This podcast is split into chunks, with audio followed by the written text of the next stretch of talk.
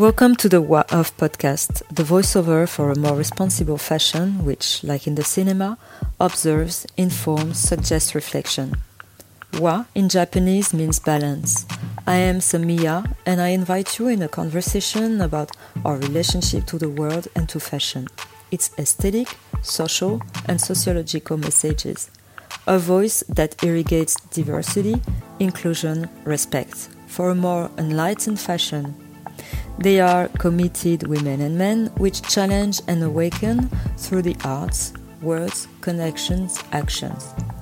Let's try to be the remedy and not the infection. I mean, I'm the original sustainable person because I'll wear things I like until they fall apart. ASVOFF is a cultural event, it's not just fashion. Cliche fashion doesn't interest me at all what the filmmakers can do the best is to raise awareness. First time I met Diane, it was a few years ago at Galerie Thaddaeus Ropac in Pantin. We were there because our mutual friend, the fantastic and lovely ballet dancer Victoria d'Auberville, was performing. It was beautiful as usual. We met and we talked a little bit of what we were currently doing and at that time, I was preparing an artistic performance that I wanted to be a metaphor of the phantasmagoria to which fashion refers, and that hides the exploitation, the human exploitation, and the accelerated environmental degradation. She seemed very interested, and at that time she was also preparing the 10th edition of her film festival. She had the kindness to invite me and it took place in the beautiful Jean Paul Gaultier headquarters. I was amazed by all that I've seen. World has been locked for more than two years. So has creativity, I guess. So I was curious to know and see how this time for introspection would be transformed into images. And I wanted to have a conversation with Diane and obviously knowing her more intimate view on the social and environmental issues in fashion, culture, films. I hope you'll enjoy this conversation as much as I did. An iconic and very identifiable allure, you are also a respected writer in the fashion world, able to deliver a sharp look of its present and its future. In addition to pioneering the advent of fashion blogging through your blog A Shaded View on Fashion, you are also recognized for spearheading the fashion film genre, providing a new interactive medium through which artists, photographers, and designers can collaborate on creative projects. For Wa Off, Diane Pernet, singular and fascinating character, journalist and founder of ASVOFF, A Shaded View on Fashion Film Festival, you agreed to answer a few questions. Thank you for being here. I'm very honored to have you today. Um, Diane, can you introduce yourself, your past, your story? well, that would take a very long time, right? I'm Diane Pernet. Um, I say I'm from New York. I didn't grow up there, actually. I studied film, and that's what I have my degree in. And then I switched over to fashion. And I had my own brand in New York with license in Tokyo for 13 years. And um, then I moved to New, uh, moved to Paris, the end of 1990. Did many things. Is this getting too long? no, it's perfect, and I think we are going through your uh, path and career through the different questions. Okay. Um, so you explained how you you get into fashion and the fashion film. I was wondering why those commitments to curate and support emerging um, talents, but also established. Yeah, well, the fact that I was an independent designer has a lot to do with it. And also, when I came to Paris, I um, I did costume design, but then I worked for uh, CBC fashion uh, fashion files. Mm-hmm. That's where Tim Blanks was oh, okay. a long time ago. Mm-hmm. but I knew him from when I was a designer, so I knew him for decades. Anyway, I worked at Elle, the international Elle.com, and then for Tina Isaac, and then she set up Vogue.fr, their internet site, Mhm. and I worked for her there. And that's when I was realizing, well, with Elle and uh, Vogue, that unless you're an advertiser, your chance of getting coverage was very slim. and um, I guess that combined with the fact that I was an independent designer makes me um, like to give, uh, shine a light on talent, just on the mere fact that there's creativity. It has nothing to do with money. And uh, yeah. Okay. So, as I said in introduction, you are the world first fashion blogger and founder of the of the ASVOFF festival. So this year it's going to be very expected because uh, we have been uh, voices have been shut down almost for two years. Um, you are collaborating with 3537. It's the 13th edition of the festival. It will be held uh, from December the 1st until the 7th. Uh, what is your fashion films festival mission this year? Um, actually, just one little correction. It's the first to the third at 3537. Ah, okay. It goes up on FNL Network at the same time, and then it stays up there for Oh, okay. till as of 14. Mhm. Originally, we had three to seven. That was a confusion. I changed it. Okay. Um, the difference, one difference this edition, is I asked six different curators, external curators, to um, do themes, which I chose. One closest to your heart, perhaps, is conscious fashion Absolutely. which is about sustainability. And I asked Bandana Tewari, I don't know if you know her, she was the editor in chief of Vogue India, and she had, based in Bombay, I think, and she had a epiphany one day, moved to Bali, and is living a very sustainable life, shall we say.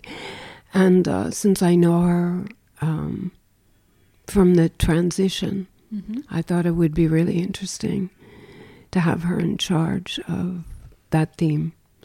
But sustainability, I know you've been involved for 10 years, but years ago, um, I don't know if you remember the designer Bruno Pieters. Yeah. He had gone to, it was before the, He was one of the pioneers. yes, Yeah. it was before the, um, the factory disaster in Bangladesh. Yeah. The Rana Plaza collapsed. Exactly. Mhm. And he had he had left um what was that German brand? Hugo Boss Mhm. and took like two years off in India and came back doing a brand maybe it was too soon called Honest By. Yeah. And I had did a video on him years ago. And the following year I showed the true cost, Mhm. which was a documentary Yeah. on that disaster. So it's like you, it's something that's been interesting to me. You know, and fa- the topic of fashion pollution, which now we just call landfill. Mm. you know, that's so that's one theme. Another theme, um, I asked Melissa Alibo, who's working on the first skate park in Ghana, to do a theme of just black productions. Just the entire production has to be black. Obviously, she's black, well, half black. Um, she and her sister, well, more her sister, is setting up the skate park in Ghana, and it's not just a skate park. Yeah, and they, they also did something at um, Carreau du Temple Mhm.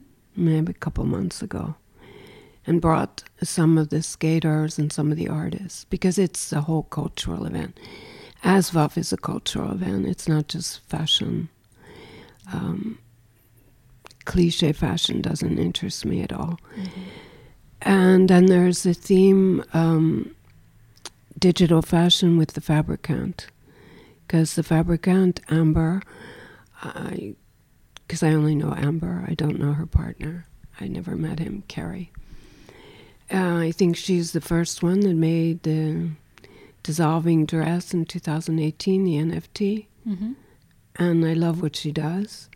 So, and there's never been a digital fashion film festival. Mm. So she's in charge of that theme. There are actually, I don't know when this goes out, but there's actually um, only three more days for submissions. Okay. 31st of October is the last day.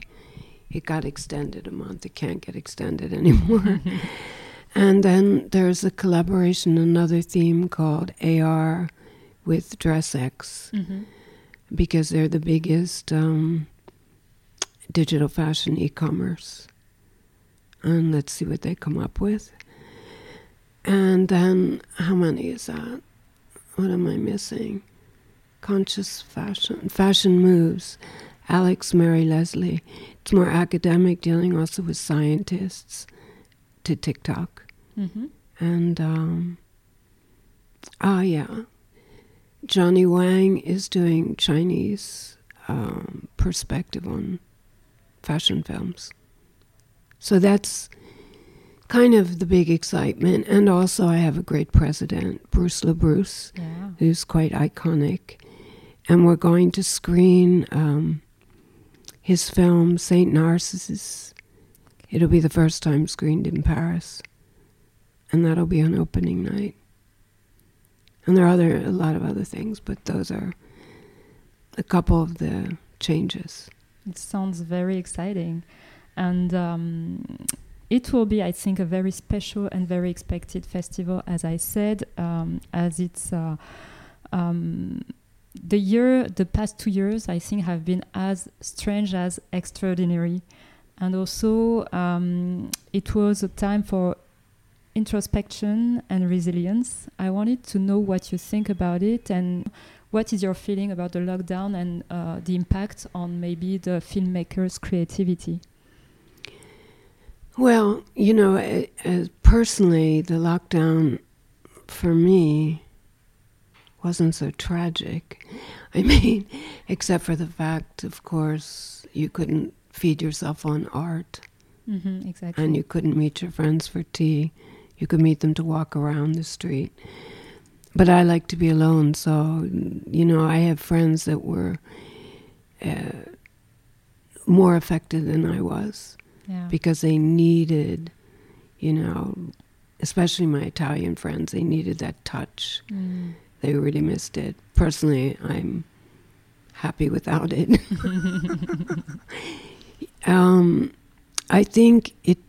I did a part on my channel on FNL Network where I asked different people in different fields to document what it was like for them in lockdown. We had 68 uh, film submissions, well, 68 that we put up, and it was very interesting because, of course, you had to stretch more. Um, and I think it was a time where people got more introspective. Mm-hmm. And the whole topic going back to sustainability, one had to question why are you like so obsessed with things and buying and buying and buying? Processing. Yeah. It's like, what is that about? Mm-hmm. And uh, yeah, I mean, I'm the original s- sustainable person because I'll wear things I like until they fall apart. Mm-hmm. I really could care less if it's uh, what is the trend at the moment. Trends don't interest me. So I think it's nice that now people are giving, some people are giving more thought. Because if you think about Fashion Week, uh, there wasn't a big change. No, And that's disappointing. exactly. That's what we thought. But when we have seen the last Paris Fashion Week, actually, we are back to the normal with a big A. Um, so nothing has changed, indeed. That's what's really sad. You would think when you spent almost two years forced to think about life, how you live it, how every action you do has an effect. And then you go back and you do the same thing. I don't get it. But I guess big businesses don't want to change. No. And it's working for them. So they'll make minor, you know, cosmetic changes, some of them. And there's all the the whole topic of greenwashing, of course. Mhm. What you say for marketing purposes and what you really mean. You know. Yeah. I think, however, all young designers are um, far more conscious and they start their brand with that in mind. Like, where does the fabric come from? Who's producing it? How are they being treated? Etc., etc. So, I mean, as the future is always in the hands of the young. Exactly. So, Yeah. We're going to talk about it uh, uh, later in a few questions. Um, obviously, the society is transforming with uh, all that we are, have been through. We knew different social uh, events uh, that brought the conversation on what we want the society to be, just like the lockdown, the pandemic, the Black Lives Matters, uh, the queer community who has a, a bigger and bigger voice that they can now raise uh, in order to be more represented. How does it have an echo on fashion films and your curation? well, I think diversity has never been a problem with my festival. Yeah, that's it's true. I don't have to change things really much. It's it's like if I go way back to when I was uh, a fashion designer in New York, my models were always diverse. Mm. There wasn't a question like you have to put this many blacks or this many Asian or this. It just was, and I don't think I was the only designer thinking like that. Mm. Now it's you know it's uh, it's another story, and that's unfortunate. But um, as far as reflecting queer voices, that's you know it's well the president is Bruce LaBruce. He's probably one of the biggest voices Mhm. in that um, terrain. But um, I don't know if that's the right word. But um, I've always had voices from all kinds of communities. It's not. Uh, it's nothing new. Mhm. So Is that hasn't changed. Finally changing, maybe. Uh, yeah, hopefully. Well, then one wonders because, okay, I'm American. I've lived here for 31 years. However, you look at what's going on there, it's not very uh, positive as far as, you know, Black Lives Matter we had a, you know, it was a huge impact. However, the past president sort of empowered all this hatred that's taking over more than half of the country. Mhm. And it's really worrisome. It's really, really worrisome. So, on that, I, I'm not living there, but you know, it's my country, so I, Yeah. I can't ignore what's going on. Mhm. And I don't know if it's that much better in France, to be perfectly honest. I mean, if you think of what's going on in the suburbs and uh, shown in films, Yeah. you know, uh, in addition to reality, what's going on, it's not very positive. No. And this thing about not taking pictures of police, also, Exactly. what's the story on that? That couldn't, shouldn't exist, even exist, because it's a attempt to the to the freedom of the citizens. And yes, in, in, of course, in France we have a big issue with the systemic racism. Uh, it's not a bad word to say it; it's just reality. It's just a fact. So yeah. Yeah, no, it's it's very sad. Mhm. I mean, if you watched, um, what was that movie, the documentary on James Baldwin? I am not your Negro, I think it was Oh called. yeah. Mhm. And that was made, what, in the 60s Mhm. or the late 50s? And nothing has changed. It's uh, sadly temp- contemporary. yeah. Mm. So, um, I don't know if everything's had a big impact. I know I, I wish I could say that it has, but I'm just looking at reality, and it's pretty damn scary. Yeah. We were talking earlier about the rising of new technology in a your film festival. Um, digital is, is a way, also a way to open to change, to uh, give more uh, informations, to give more voices in a more de- democratic way. So for these editions, as you said, you introduced actors such as The Fabricant and DressX. Uh, do you think digital fashion will take more space in the creative landscape, and how? Yeah, I think so. Actually, if I go back to the question you had before about the lockdown, that really works into the making things more democratic because when everything was digital films, everyone was given the same uh, importance, and that was great. Yeah, that was really great. And do I believe like digital fashion? Yeah, I think. Um, I think it's the future, and I think you know people are wanting to live in the metaverse. Maybe that's not healthy, I don't know. I think it's a great place to be. and of course, you'd have less landfill. Um, I think, yeah, and gaming and the merging of gaming and digital fashion. Because, of course, in gaming, which is the origin of all this, has been going on forever. Mm-hmm. Well, not forever, but for a very long time fashion wasn't that um, important, but now your fashion is fashion. But now, like Demna, exactly, Balenciaga is yeah. really digging into it. All and the it's possibilities. great. Yeah. And it's great. It's very I mean, innovative. Very innovative. You know, I was on his jury when he was at the Antwerp Academy, and I had taught another journalist had uh, sent me a reminder that in 2006, because that's when he graduated, which was the same year as Anthony Vaccarello from La Cambre, but he was from Antwerp, because I was on Anthony's jury also. And uh, I had said, Headhunters, this is the one to watch. He was and great from right. the beginning.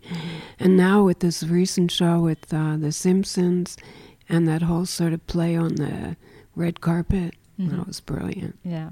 That was so to the point. Exactly.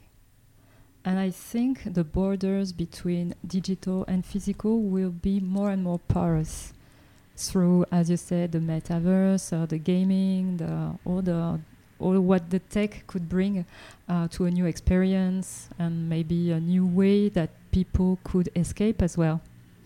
Yeah, I wonder if it's going to be like, you know, in Japan, there's a name for people that never leave their computer. You know, those people, they never go outside. Yeah. What's that called? I, oh, I can't I remember. But I wonder if it's going to be like that. Who knows? But I, I think it's great because you can have fun with your fantasies. Like, uh, I would love somebody to make an avatar of me. I'm not technically capable of doing it. But and just have fun. All these people get sick of looking me in black, you know. Yeah. Have I'm it sure in it's gonna happen soon. have like as an insect, iridescent, who knows, mm-hmm. flying mm-hmm. through the air with who knows what. I think it's great. I, I love the whole concept of it. Yeah. So yeah, onward.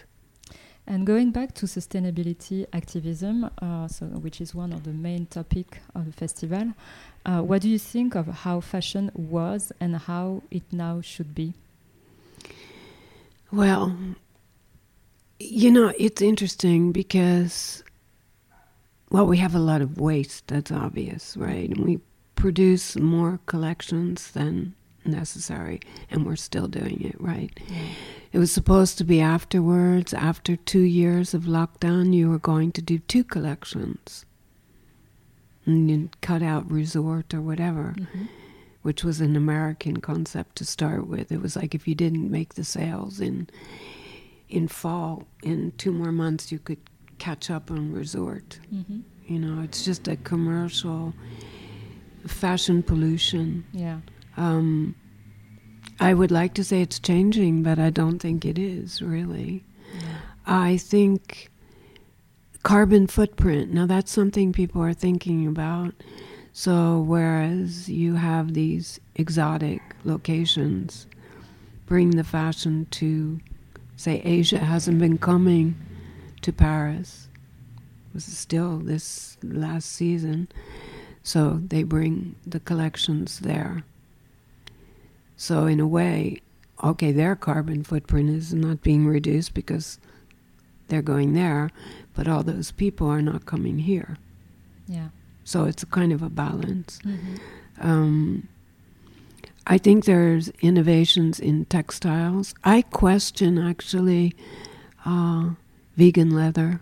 Yeah. I don't. It's plastic. it's mainly plastic, yes. I don't see, and also fake fur. Yeah. Those things are not less pollutant. it's not a solution. It's like No. animal friendly, but not environmental friendly, and we have to think about those uh, issues in a global way. Yes. Uh, yeah, the biodiversity, uh, the environment, the human being, etc. So, and also in the same time, it, there are a lot of initiatives like um, innovation in, in fabrics. Uh, the government in France, I hope he will keep his promise around uh, all the initiatives and the laws regarding the um, recycling and these kind of things. But this is one of the lever to activate. It's not the only one. There's a lot to do still. Yeah, but you know, how many years ago did they say no plastic, and we still see Exactly. plastic everywhere? Yeah, I agree. So I'm not sure how effective it is.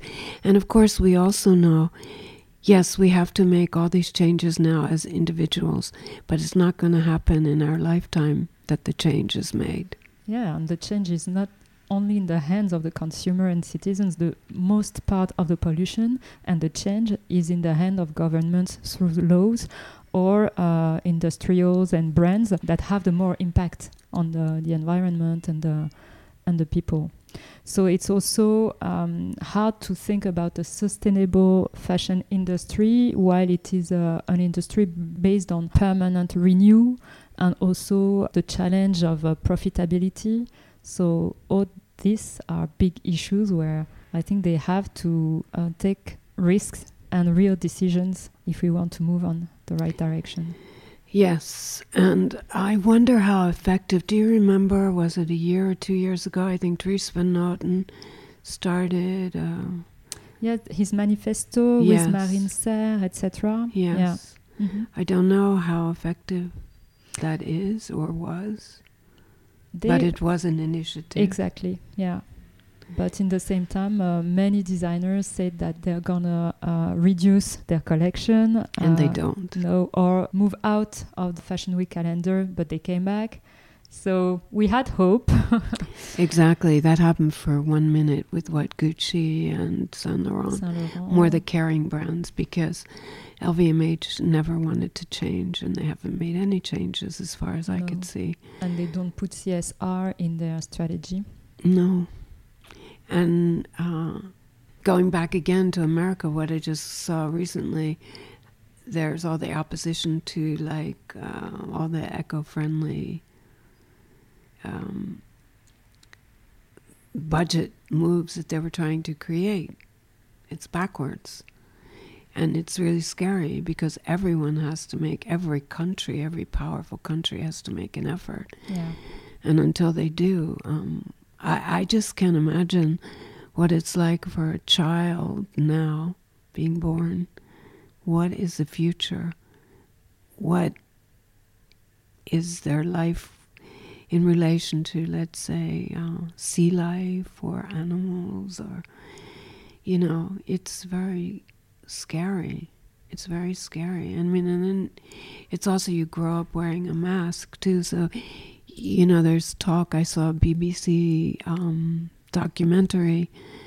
Okay, we're all going through COVID and whatever, but it was okay. The glaciers are melting with the climate change, and all these diseases from you know prehistoric Yeah. diseases are coming up Exactly. from like That's exactly what we- I thought when the COVID appears. yes Yeah. So and and we have no protection against that. It's very scary. It's very scary and it is an emergency and people have to act. And I guess the more voices the better, you Yeah. know. Like Greta Thunberg, hmm bravo for her, Yeah. you know.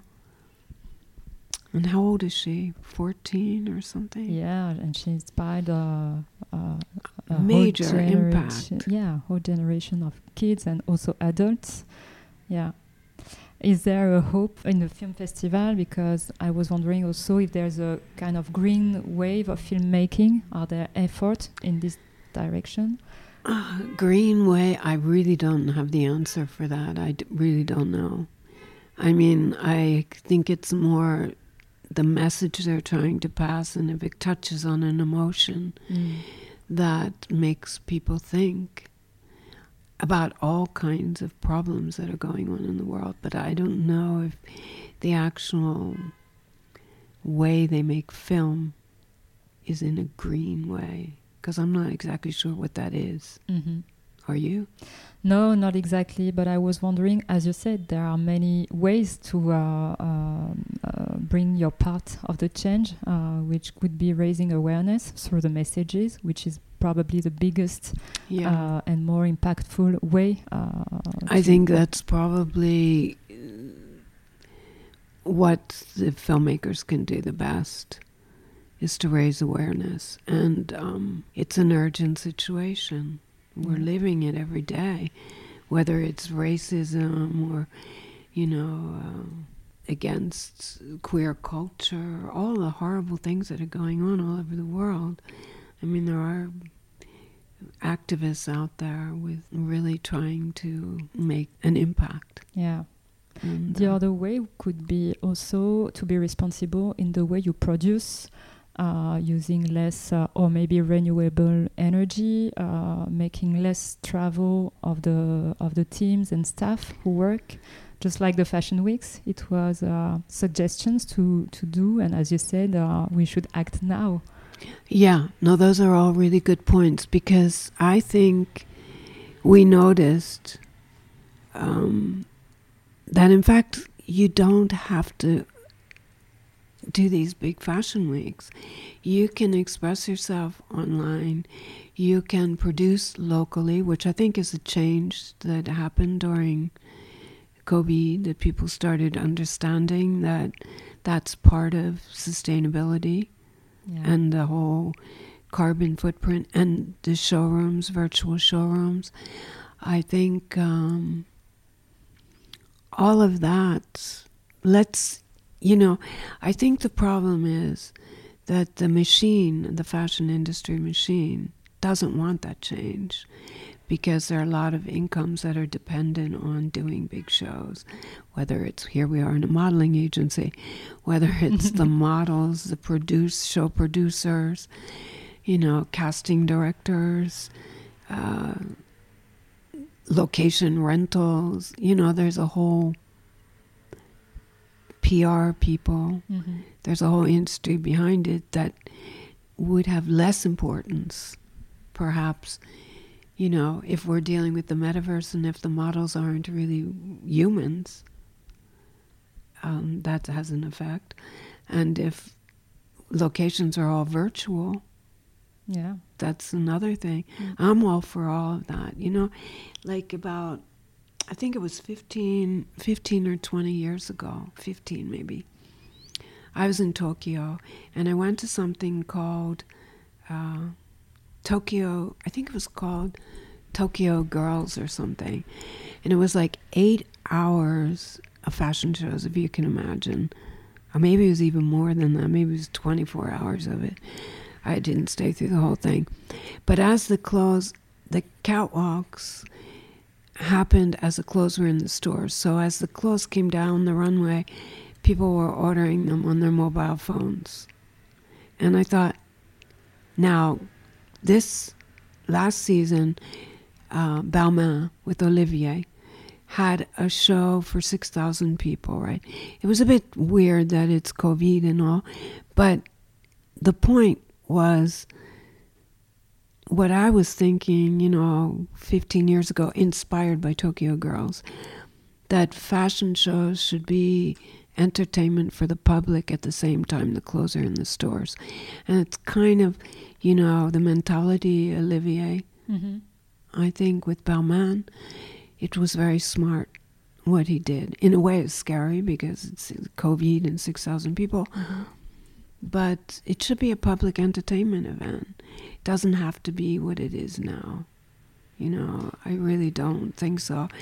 And also, there's a thing pointing him again, eh, doing the TV show with the fashion, and there's more fashion um, for the general public, I suppose, which makes everything more democratic also. And there are different ways to get the same things across. It doesn't have to be in the tried and true old way of Yeah. fashion weeks. Like there's a fashion week somewhere in the world, like what, every three days?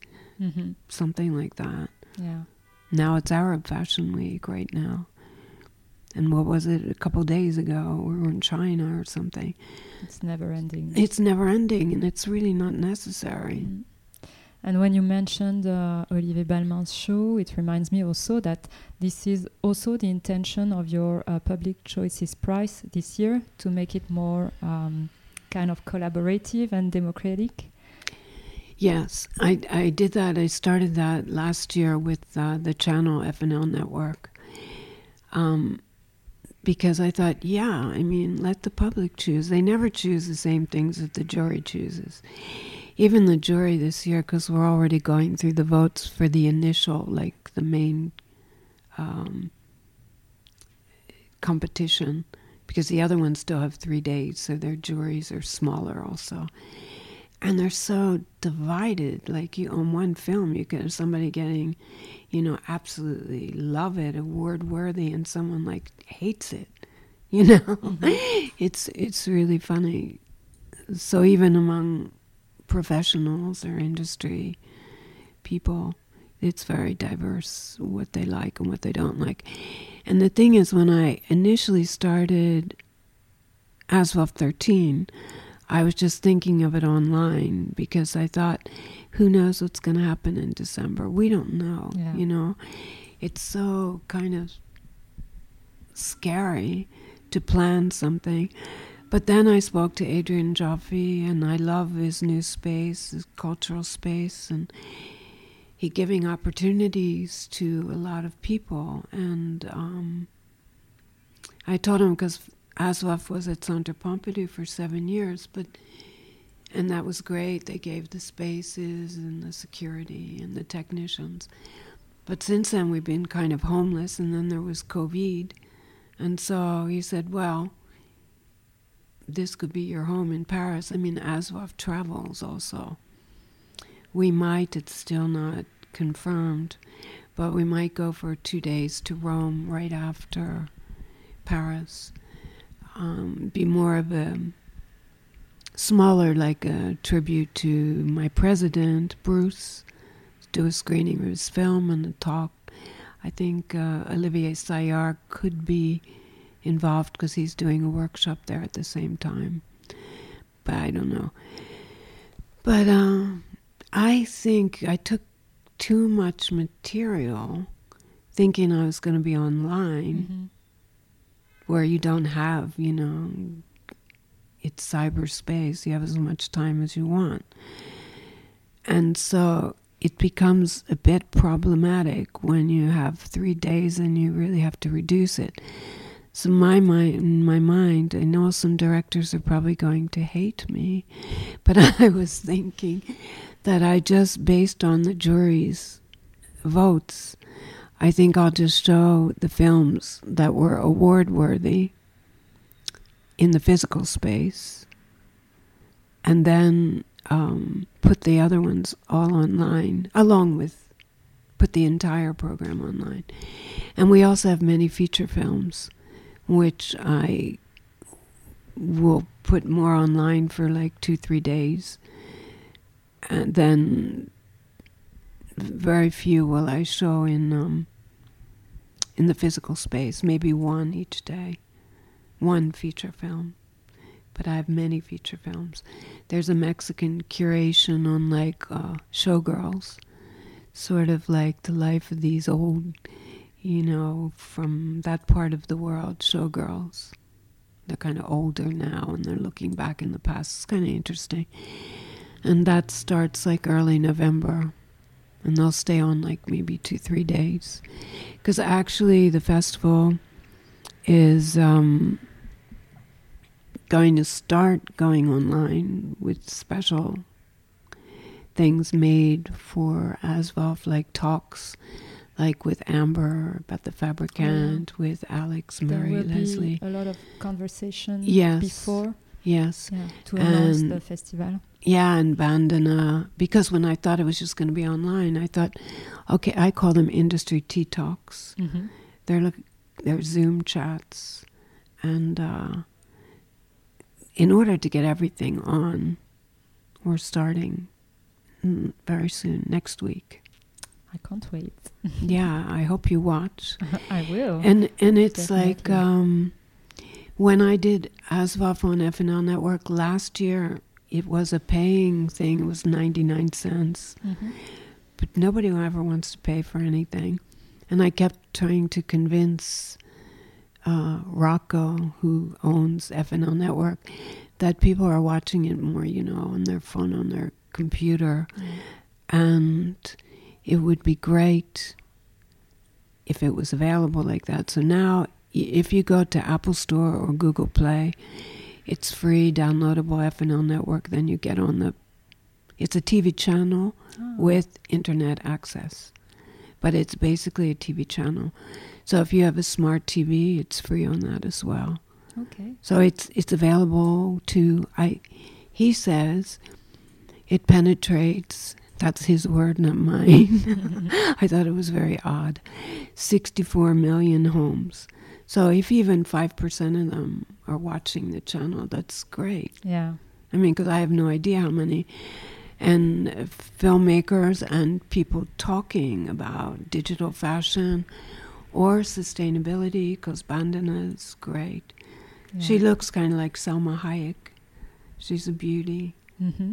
Inside and out, and she's so into sustainability. I think it all came to her like an epiphany when she heard about Gandhi Mm-hmm. because Gandhi wasn't always wearing that toga. You know, he used to be like a businessman. Then he had an epiphany and things changed. And, uh, well, I mean, that's how she lives her life now. It's not, you know, I only like It's people that are authentic. Mm, yeah. Everybody that's involved is really in. They are what what you see is what you get. It's not uh, marketing.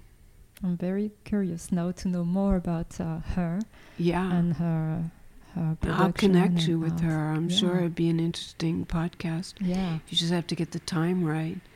She's, but she's fascinating. I think she just did something with BOF also. She also contributes to them on sustainability. Mm, interesting. But um, yeah, it's an interesting topic Yeah. for sure. Talking about sustainability again, uh, we were very kind of pessimistic uh, when we were talking about the situation, if the world is changing, about our government, etc. Uh, but regarding all that you have been able to observe since you started uh, uh, to be interested in fashion, and uh, with your very sharp view of uh, the past, the nowadays, and maybe the future, um, how will be the perfect future of fashion? How does it should look, look like? you want me to have a crystal ball, right? well, I think already there's a lot of use of um, dead stock, for instance, which was just. It, it, it's, it's like people that put up their old collections, like things that didn't sell, and they call it archive collections. Yeah, because now they are not allowed anymore to um, to destroy it. Yes, no, the Hermes, and the, yeah, but I bet they're still doing it. Probably. Yeah, I wonder how much is true. Well, I mean, ideally, people would um, think about how much water is used, let's say, making denim. Mhm. There are lots of moves to do things dry as opposed to using all those gallons and gallons. I forget how many gallons of water to make one pair of jeans. It's something Mm-hmm. horrifying. But I think um, manufacturers have to take all that into consideration what they're doing for the future, whether it's how things are dyed, um, pollution, energy, carbon footprint. How are things packaged? Do you really need to wrap them in plastic? You know, uh, when you think about all the plastic, okay, if you have to wrap them in plastic, reprocessed plastic. Yeah. Which, you know, it's interesting when you see what's happening, how individuals will go along a beach and pick up all the trash, right? And then develop it into textiles, or people that make textiles out of garbage. I think there'll be more things, which doesn't sound like something you particularly want to wear.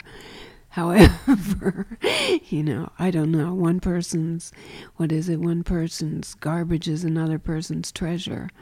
So I noticed actually the other day, I received something about the rental of archives of Gaultier, right? So there's a lot more things like that, like vintage. But sometimes with the vintage, the prices are so ridiculous. I mean, I was looking, there was a pop up store uh, during Fashion Week, and I went with a friend of mine. They had really great choices, but there was a leopard Azzedine um, bodysuit, and it was 5,000 euros, and I'm sure there was more than the original. And why? Yeah. Really? Mm-hmm. Why? I think there has to be some kind of rationale with the pricing.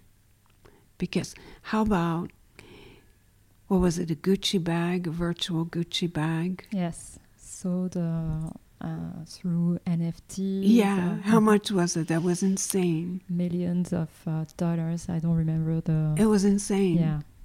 I mean, honestly, our people have so much extra money that they have nothing else to do with it. Yeah.